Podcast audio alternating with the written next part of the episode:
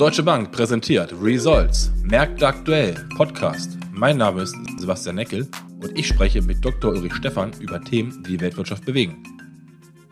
Heute reden wir über Inflation, über Arbeitsmarktdaten, über Zentralbankpolitik und über Covid-19.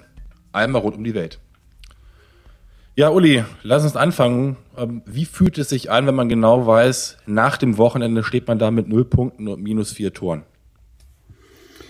Naja, schauen wir mal, wie es denn dann äh, ausgeht, wenn wir am Freitag gegen die Bayern spielen. Ich befürchte auch, dass es schwierig werden äh, kann äh, vor dem Hintergrund der Testspiele und auch jetzt des Pokalspiels. Aber naja, schauen wir mal. Okay, lass uns zu den ernsten Themen kommen. Das größte Unwetter, das Deutschland seit der Wiedervereinigung gesehen hat, hat mehr als 170 Menschenleben gekostet. Sehr viele Häuser wurden äh, zerstört, öffentliche Gebäude, Straßen, kommunale Infrastruktur. Welchen Einfluss hat diese Katastrophe auf die wirtschaftliche Erholung Deutschlands?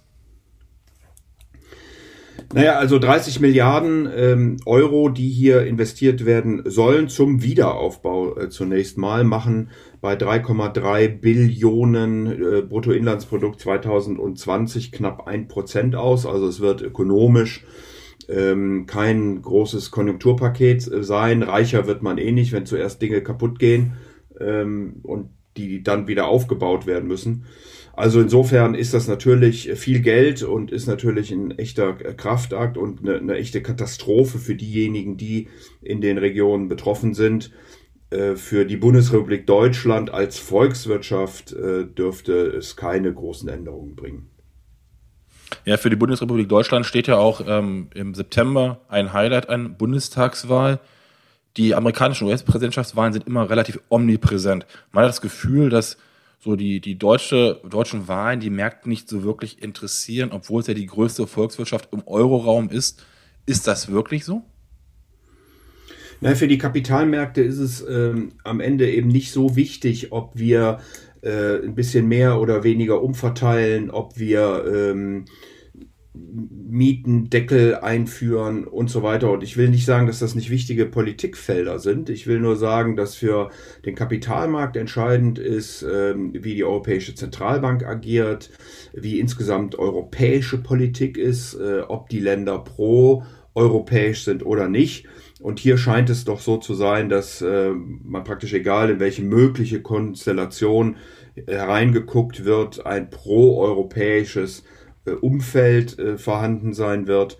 Ähm, und deswegen nimmt das der Kapitalmarkt zwar zur Kenntnis, ähm, aber wird da nicht so gravierend drauf reagieren. Nichtsdestotrotz muss man sagen, nach 16 Jahren Angela Merkel und ähm, äh, einer Regierung äh, oder einer Regierungschefin, die freiwillig abtritt, was wir ja auch noch nicht so oft hatten äh, in diesem Land, äh, ist es schon ein Richtungswechsel und von daher wird es interessant sein zu beobachten, wie denn äh, gewählt wird, wie die Konstellationen nachher sind und mit welchen Programmen äh, wir denn dann uns in den nächsten äh, vier Jahren auseinandersetzen dürfen. Ja, lass uns ein bisschen Richtung Europa gucken. Inflationszahlen, wir hatten das im letzten Podcast auch mal wieder besprochen, in der Eurozone ähm, knapp über drei Prozent ähm, wird erwartet bis zum Jahresende. Betrachtest du die gestiegene Inflation weitergehend als vorübergehend oder siehst du eher größere Risiken, dass diese Inflation nicht kurzfristig ist, sondern eher langfristig über dieses drei Prozent steigen könnte? Ja, das ist im Moment so ein Stück weit äh, die Gretchenfrage. Ähm, wird diese Inflation äh, transitory sein, also vorübergehend, so wie die Notenbanken es sagen, oder ähm, wird sie äh, nachhaltig hoch bleiben? Ich glaube, relativ klar ist, dass die Inflation in diesem Jahr noch hoch bleibt, einfach aus Basiseffekten, administrative äh, Preise etc. haben wir schon öfter besprochen. Äh, da, der gleiche Grund äh, führt dazu, dass sie im nächsten äh, ja zumindest anfänglich äh, deutlich zurückgehen sollte. Äh, Ceteris Paribus also einfach aus diesen Gründen. Äh, die große Frage ist trotzdem, ähm, äh, kann die Inflation danach wieder ansteigen, weil wahrscheinlich ja äh, Gewerkschaften, Arbeitnehmer ähm, nicht so sehr auf Transitory gucken, sondern eben auf die Fragestellung, na, wie hoch ist denn jetzt die Inflation und wie hoch müssen denn dann meine Lohnforderungen sein? Also tatsächlich am Kapitalmarkt steigen die Inflationserwartungen, äh, nicht dramatisch, Aber wenn ich zum Beispiel äh, auf zehn Jahre Inflation äh, gucke, dann hatten wir im Mai, Ende Mai noch eine Größenordnung von 1,35 äh, und liegen jetzt äh, bei, bei knapp 1,50 äh, Inflationserwartung. Das ist also immer noch deutlich unter dem Ziel der Europäischen Zentralbank, aber zumindest steigend. Und wie gesagt, die große Frage wird sein, welche Komponenten sind denn dann dauerhaft? Ähm, Löhne äh, sind beispielsweise dauerhaft. Wie sieht es mit den Lieferketten aus? Wird repatriiert, was ja immer wieder gesagt wird, also mehr auch im Inland äh, hergestellt. Äh, die Globalisierung vielleicht ein Stück weit zurückgefahren. Haben wir größere Resilienzen, also werden Lager gehalten, etc. pp. All das würde natürlich Geld kosten und wir haben eine große ökologische Transformation vor uns. Auch die wird nicht zum Nulltarif da sein. Vor dem Hintergrund glaube ich, Bottomline wird sein, dass die Inflation dann ab Mitte 2022 wieder steigen wird und dass sie höher sein wird, als wir das in den letzten zehn Jahren äh, gesehen haben. Äh, allerdings glaube ich auch nicht eine Hyperinflation oder ähnliches. Aber die EZB hat ja in der Vergangenheit auch durch das PEP-Kaufprogramm die, die Märkte ja mit, mit Geld versorgt. Jetzt geht ja immer die Diskussion darüber los, wann steigt sie aus dem Programm aus, beziehungsweise wann hören die Nettokäufer aus. Ähm, auch in Kombination mit der steigenden Delta-Variante, der Anzahl der, der Infektionen aufgrund der Delta-Variante. Ist nicht das Kaufprogramm im Grunde genommen, wenn das zurückgefahren wird, auch so ein bisschen gegen steigende Inflation? Also das PEPP-Programm ist das pandemische äh, Kaufprogramm der Europäischen Zentralbank, was sie eben eingeführt hat mit äh, dem Ausbrechen der äh, Corona-Pandemie. Äh, das Programm läuft noch bis zum Frühjahr 2020. Ich gehe davon aus, dass die Europäische Zentralbank es auch durchziehen wird bis dahin. Das zumindest waren die Verlautbarungen aus der Europäischen Zentralbank heraus. Und der Markt geht heute davon aus, dass das PEPP e dann tatsächlich eingestellt werden könnte, aber abgelöst wird durch das APP-Programm, also das in Anführungsstrichen normale äh, Kaufprogramm der Europäischen äh, Zentralbank. So äh, hat der Markt die Verlautbarungen aus der EZB verstanden von Frau Lagarde. Ähm, und das würde ich auch nicht für unwahrscheinlich halten. Also dass das pandemische Kaufprogramm zwar äh, dann äh, sukzessive auslaufen wird, aber möglicherweise das äh, normale Anleihenkaufprogramm dann an dessen Stelle rückt, denn die Europäische Zentralbank hat immer die Fragilität äh, der Märkte, der Wirtschaft betont. Die Delta-Variante, die du ansprichst, geht auch in diese Richtung. Äh, also es scheint mir doch so zu sein, dass wir uns in Europa wahrscheinlich noch länger als in den USA auf nicht nur extrem niedrige Leitzinsen, sondern eben auch auf Käufe der Anleihekäufe der Notenbank einstellen werden müssen. Ja, Uli, lass uns mal Richtung USA gehen. Der Internationale Währungsfonds hat letzte Woche seine Prognose für die US-Wirtschaft für dieses Jahr auf 7% Wachstum angehoben. Wir hatten ja mal über Wachstumspotenziale von Volkswirtschaften gesprochen. Wie hoch siehst du das in den USA und vor allem, wie weit kann es denn noch überhaupt weiter wachsen?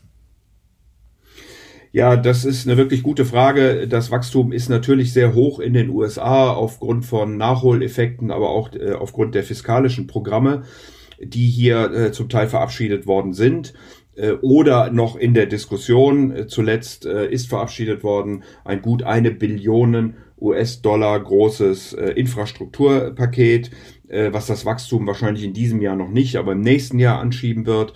Ähm, die Vereinigten Staaten reden weiter über einen Sozialhaushalt, also einen Haushaltsplan mit starker äh, sozialpolitischer Komponente. Da geht es um 3,5 Billionen US-Dollar. Der würde sicherlich äh, das Wachstum zunächst mal noch stärker ähm, anschieben. Die Frage ist nun, ähm, Sebastian, ob das Ganze auf, auf die Konjunktur wirkt oder auf das Potenzialwachstum. Also das Potenzialwachstum sind sozusagen die zukünftigen Möglichkeiten auch äh, zu wachsen, wohingegen die Konjunktur, äh, das ist, wie im Moment die Situation aussieht. Die Konjunktur kann eben sehr stark durch Nachfrageeffekte getrieben sein. Äh, das Potenzialwachstum äh, ist dann eher durch die Angebotsseite, also wie viel Arbeitskräfte habe ich, wie viele Maschinen habe ich, äh, definiert. Potenzialwachstum in den USA dürfte ähm, deutlich unterhalb von den genannten sieben Prozent liegen. Äh, und das äh, ist dann eben auch ein Grund, warum die amerikanische Notenbank äh, hin und wieder spekuliert darüber, ob sie denn die Zinsen anheben beziehungsweise das Anleihenkaufprogramm zurückführen sollte und müsste. Der nächste Aufschlagpunkt dazu ist Jackson Hall. Ende des Monats. Dann kommt das, ja, das geldpolitische Meeting im September, wo der Markt heute Äußerungen in diese Richtung erwartet. Ähm, abhängig machen wird die Fed es laut eigenen Aussagen weniger von den aktuellen Inflationszahlen, die man, wie gesagt, als vorübergehend, ähnlich wie wir das vorhin bei der Europäischen Zentralbank äh, besprochen haben, sieht. Äh, die letzten Daten mit 5,3 äh, sogar etwas höher als, also Inflation etwas höher als erwartet. Aber die amerikanische Notenbank, wie gesagt, guckt da gar nicht so stark hin, sondern guckt sehr viel stärker auf den Arbeitsmarkt. Und hier war der letzte Arbeitsmarktbericht äh, ausgesprochen gut. 943.000 Stellen sind äh, geschaffen worden, mehr als erwartet. Die Arbeitslosenquote ist runter, die Löhne sind stärker gestiegen als äh, erwartet. Das war jetzt alles noch nicht so, dass man direkt sagen muss, oh Gott, hier kommt eine Lohnpreisspirale in Gang. Aber die FED hat gesagt, sie möchte nochmal ein, zwei Reports sehen und wenn die auch so stark sind, dann würde man darüber nachdenken. Und hinzu kommt eben, der sogenannte Jolz-Report, äh, der nochmal unabhängig von diesem Arbeitsmarktreport äh, erhoben wird. Und äh, dieser Jolz-Report beschäftigt sich mit den ähm, freien Stellen, also wo Unternehmen Mitarbeiter suchen äh, und im Moment eben keine finden. Und er beschäftigt sich damit, wie wechselwillig äh, Arbeitnehmer sind, also ob sie kündigen in der Erwartung, irgendwo anders einen neuen und möglicherweise besser bezahlten Job äh, zu bekommen. Und äh, dieser Jolz-Report deutet eben auch darauf hin, dass es dem Arbeitsmarkt doch relativ gut geht. Aber ist der Jolz-Report nicht eigentlich auch relativ gefällig für die, für die Wirtschaft? Weil bei 10 Millionen quasi offenen Stellen, die gesucht werden, ähm, man findet ja scheinbar keine, in Anführungszeichen, qualifizierten Mitarbeiter dafür. Das würde doch eher dafür sprechen, dass die Wirtschaft doch in absehbarer Zeit Probleme kriegen könnte. Ja, es spricht vor allen Dingen dafür, dass äh, möglicherweise die Löhne ein Stück weit äh, steigen. Wir dürfen nicht vergessen, dass die sogenannte Partizipationsrate in den USA deutlich gesunken ist. Also diejenigen, die eigentlich im erwerbsfähigen Alter sind, äh, versus denjenigen, die auch wirklich arbeiten oder arbeiten wollen ist deutlich zurückgegangen. Also es gibt weniger Menschen, die heute sagen, ja, ich möchte auch am arbeitsteiligen Prozess teilnehmen in den USA. Das mag daran liegen, dass man keine Chancen sieht. Das mag aber vor allen Dingen daran liegen, äh, dass äh, ja in den USA gerade im Frühjahr sehr großzügig Schecks an die Haushalte verschickt wurden ähm, aus Corona-Gründen und äh, die jetzt äh, sozusagen noch Geld zur Verfügung haben und ähm, wenn das aufgebraucht ist, wahrscheinlich diese Menschen an den an den Markt kommen. Und wie gesagt, das sind genau diese Dinge, die äh, die amerikanische Notenbank jetzt beobachten wird. Ähm, wie viele freie Stellen gibt es? Äh, wie viele Leute kommen möglicherweise zurück an den Markt? Und welche Auswirkungen kann das dann auf den Arbeitsmarkt und vor allen Dingen die Löhne haben? Und damit nachhaltig und langfristig die Inflation äh, äh, äh anschieben. Äh, das wird eben genau der Punkt sein, den die Fed jetzt beobachtet. Du hast gesagt, was, was die FED beobachtet, was die EZB beobachtet. Was mich interessieren würde, ist, was beobachtet genau die Bank of England, wenn man sich jetzt Pfund anguckt, das hat ja brutal aufgewertet. Ähm, das geht ja auf, auf 0,85 gegenüber dem Euro immer fester. Auf was achtet die Bank of England und wird diese Rallye des Pfunds weitergehen? Ja, das Pfund hat sogar mal unter die äh, 0,85 äh, geguckt. Das ist, äh, ich würde sogar sagen, ein Höchststand seit, seit dem Brexit. Ähm, die Bank of England ähm, wird spekuliert und hat es selbst angedeutet, dass sie möglicherweise ähm, in absehbarer Zeit die Zinsen anheben äh, müsste. Äh, aktuell ist die Inflation bei zweieinhalb Prozent. Die Bank of England geht davon aus, dass sie auf vier steigen könnte, hält aber auch das, ähnlich wie die EZB und die amerikanische äh, Zentralbank nur für vorübergehend. Ähm, nichtsdestotrotz hat der Markt offensichtlich zur Kenntnis genommen, dass die äh, Bank of England hier zumindest mal erste Andeutungen macht, äh, wenngleich man davon ausgeht, dass es vielleicht in 22 mal einen Zinsschritt geben wird, aber dass die Bank of England nicht so aggressiv in den Markt gehen wird, wie das hier offensichtlich an einer oder anderen Stelle spekuliert wird. Insofern könnte sich das Pfund auch wieder ein Stück weit ähm, beruhigen, äh, vor allen Dingen dann, wenn eben in Europa äh, tatsächlich die Delta-Variante äh, überwunden werden könnte, wenn wir hier weiterhin impfen, öffnen und dann auch die europäische Wirtschaft wieder an Schwung dazu gewinnt. Eine Währung, die auch stark gegenüber dem Euro einen Wert gewinnen konnte, ist der Schweizer Franken. Im Juli konnte er kräftig aufwerten. Im Gegensatz zu vielen anderen Ländern steigt die Inflation in der Schweiz nur ganz moderat an. Das heißt also, eigentlich gibt es für die Schweizer Zentralbank wenig Gründe, aus der lockeren Geldpolitik auszusteigen. Woran liegt diese doch recht niedrige Inflationsrate in der Schweiz? Ja, interessant ist äh, vor allen Dingen auch in der Schweiz, was wir eben seit Jahren eigentlich nicht mehr gesehen haben, dass die zehnjährigen Schweizer Anleihen ähm, höher rentieren als die Bundesanleihen. Also das ist schon sehr bemerkenswert und ist offensichtlich auf die doch immer noch gute Stimmungslage äh, in der Schweiz äh, zurückzuführen. Wirtschaft scheint ordentlich äh, zu laufen. Inflation, du hast es angesprochen, mit 0,7 Prozent, äh, relativ schwach hängt möglicherweise auch an den Importpreisen und äh, dem starken Schweizer Franken, der eben bis auf ähm, 1,07 äh, heraufgelaufen ist. Im Moment sind wir wieder ein bisschen äh, höher. Die OECD nimmt an, dass der Schweizer Franken eine der am stärksten überbewerteten Währungen äh, auf der Welt äh, ist. Ähm, auch die Schweizerische Nationalbank scheint hier Linien bei 1,075, 1,5 und so weiter zu setzen, um dann möglicherweise zu intervenieren. Also auch hier mit Blick auf äh, die Überbewertung, auf die Reaktion der Schweizerischen Nationalbank und in der Hoffnung natürlich auf äh, eine bessere Konjunktur im Jahresverlauf in Europa ähm, mit weniger Sorgen um Delta äh, glauben wir, dass der Schweizer Franken ein Stück weit wieder abwerten könnte im Jahresverlauf. Interessant wird auch, was bei unseren polnischen Nachbarn passiert. Wir hatten ja immer gesagt, die, die polnische Zentralbank noch ein bisschen zurückhaltend, wenn man das ein bisschen vergleicht mit, mit Tschechien und Ungarn. Inflationserwartungen waren bei 4,7 Prozent, sind jetzt bei 5 Prozent gelandet. Der stärkste Preisanstieg seit, äh, glaube ich, knapp 20 Jahren. Ähm, die Inflation ist auf dem oberen Band der Inflationsziele der polnischen Zentralbank. Wie wird die Zentralbank reagieren? Wird sie überhaupt reagieren oder würde man erstmal abwarten?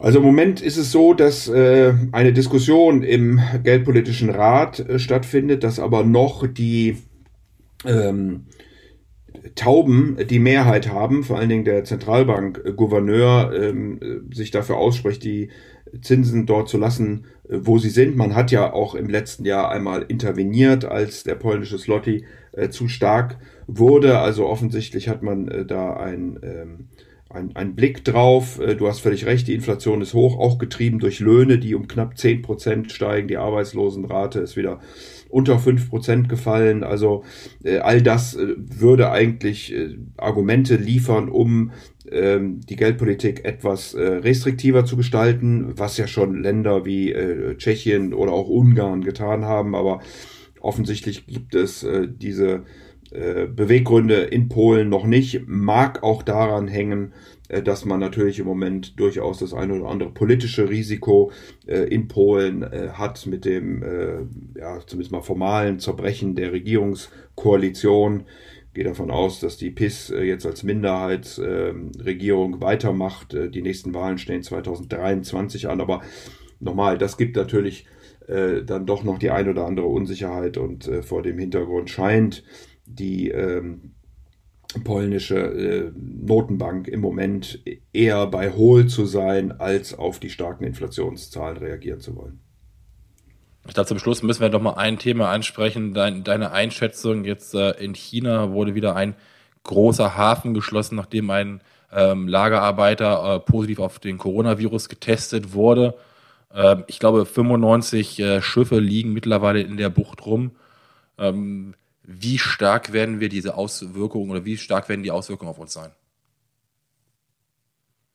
Ja, es ist, glaube ich, nicht nur eine Frage von Handelsketten, sondern es ist natürlich auch äh, eine Frage zu unserem Handelspartner China, der ja äh, unser größter Handelspartner ist, wenn man in äh, und Exporte, im und Exporte zusammen äh, zählt.